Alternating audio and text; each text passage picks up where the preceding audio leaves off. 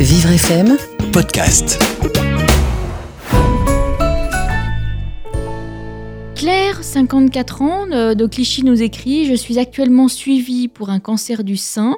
Lors de mon dernier contrôle, mon oncologue m'a précisé que je manquais de protéines. Or, je ne mange que très peu de viande.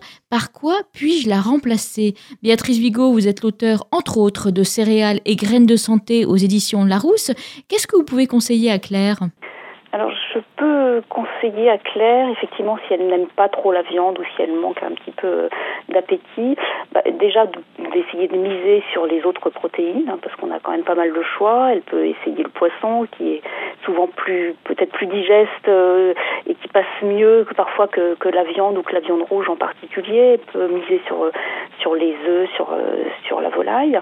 Et puis, euh, il faut pas non plus oublier les, les céréales, donc.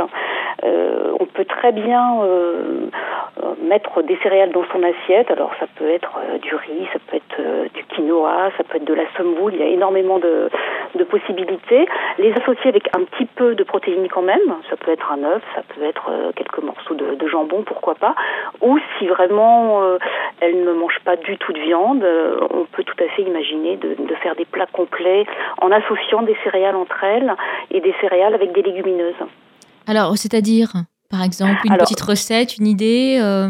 On peut, bah, on peut associer euh, la, la, semoule avec des pois chiches. Euh, ça correspond d'ailleurs euh, aux recettes un peu traditionnelles qu'on trouve euh, dans de nombreux pays. Donc semoule, pois chiches, comme dans le couscous. On peut associer les haricots rouges avec le riz. on peut associer des, des lentilles corail avec du riz.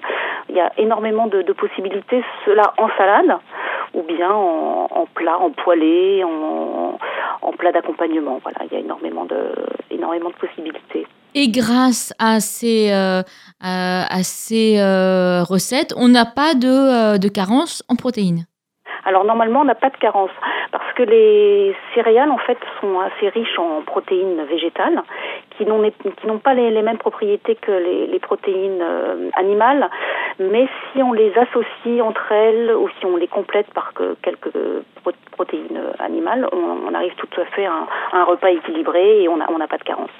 Merci beaucoup Béatrice Vigo. Je rappelle l'auteur de votre livre Céréales et graines de santé aux éditions Larousse. À très vite.